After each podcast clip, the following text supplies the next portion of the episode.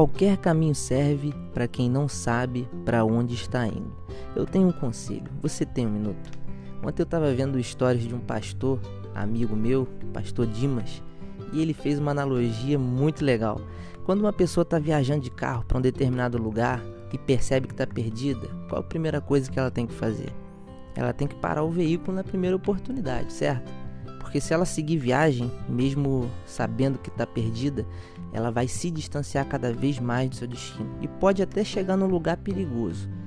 Então é preciso parar, consultar o GPS, perguntar para alguém que estiver passando por ali para perguntar a direção certa. E só quando tiver certeza dessa direção, retornar à viagem. Eu lembro de Provérbios 16:9 que diz: "Em sua alma o homem planeja os seus caminhos, mas o Senhor é quem determina os seus passos. Quem decide entregar o caminho ao Senhor vai mudar de rota, não tem jeito. Quem quer ter uma vida dirigida por Deus vai mudar de rota, pois os caminhos de Deus não são os nossos e o nosso coração é enganoso. A gente pode se enganar, a gente pode até mesmo se auto-sabotar. E o conselho de hoje é: se você estiver perdido, pare agora.